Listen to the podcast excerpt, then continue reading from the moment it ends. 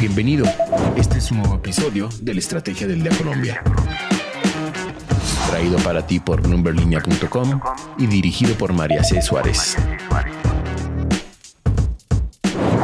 Feliz viernes, soy María C. Suárez y estamos en la Estrategia del Día Colombia. Hoy hablaremos del nuevo rechazo de GPA a la oferta de Jaime Gilinski por el Grupo Éxito y de lo que dijo Petro al conmemorar la independencia de Colombia. Active la campana para recibir las notificaciones de cada uno de nuestros episodios. Comenzamos. ¿De qué estamos hablando? La junta directiva de la compañía brasilera de distribución GPA rechazó este jueves la oferta que lanzó el banquero colombiano Jaime Gilinski por el 51% de almacenes éxito. GPA reportó al mercado, abro comillas, el Consejo de Administración de la sociedad se reunió en esta fecha para analizar y discutir la nueva oferta junto con sus asesores financieros y legales, habiendo decidido por unanimidad de sus miembros y con la recomendación de sus asesores rechazar la nueva oferta en los términos en que fue presentada por entender que el precio ofrecido no responde a parámetros adecuados de razonabilidad financiera para una operación dirigida a una participación de control y por tanto no responde al mejor interés de GPA y de sus accionistas. Cierro comillas. Pues bien, Bloomberg Línea pudo confirmar con allegados a la negociación que la familia Gilinski estaría dispuesta a reformular su oferta en línea con los parámetros que anunció GPA. Recordemos que entre lo que pide GPA para vender están los siguientes requisitos mínimos. Una contraprestación financiera que refleje la adquisición de una participación de control, un acuerdo definitivo de compraventa que no incluya la exigencia de obligaciones de indemnización a los accionistas de éxito distintas de las estrictamente establecidas por la ley una comisión de ruptura que represente un porcentaje razonable del precio que se proponga y que se deposite en plica para motivar el compromiso en discusiones que potencialmente podrían justificar la cancelación o alteración del proceso de separación empresarial en curso si por cualquier motivo y no se materializara una transacción potencial. Esto dando lugar a retrasos en el proceso de separación de éxito. Entonces, nuestra pregunta del día es, ¿qué opina del nuevo rechazo de GPA a la oferta de Gilinski? Los invito a participar acá en Spotify. Lo que debes saber.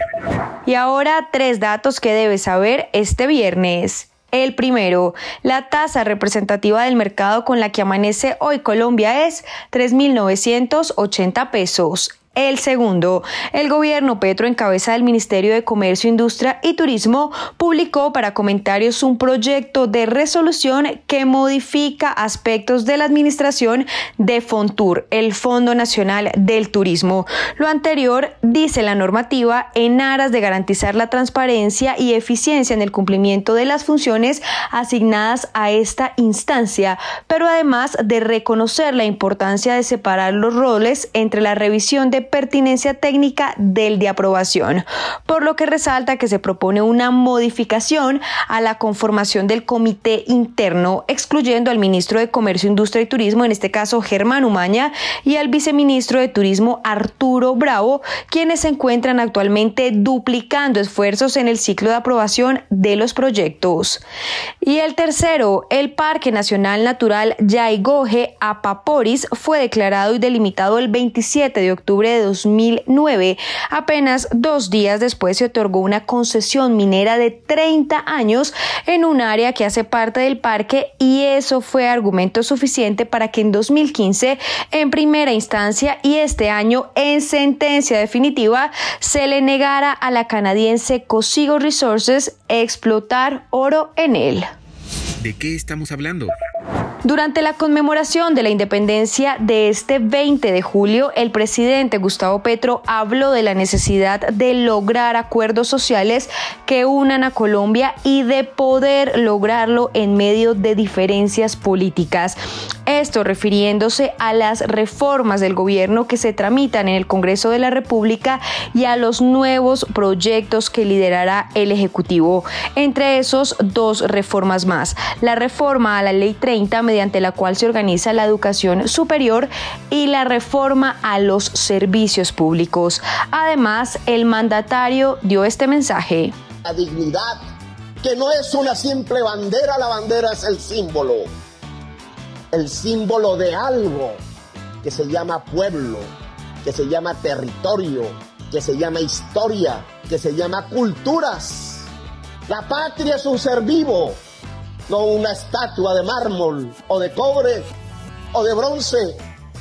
La patria no es inerte, es un fluir de la historia y se construye a partir de decisiones de sus sociedades, equivocadas o no, la historia es la forma como se construye una nación. En esos dos siglos de vida republicana, desde Bogotá, llámese Santa Fe, llámese el centro, lo que hemos visto es cómo se pierde el territorio, cómo se abandonan las fronteras, cómo otros terminan soberanos.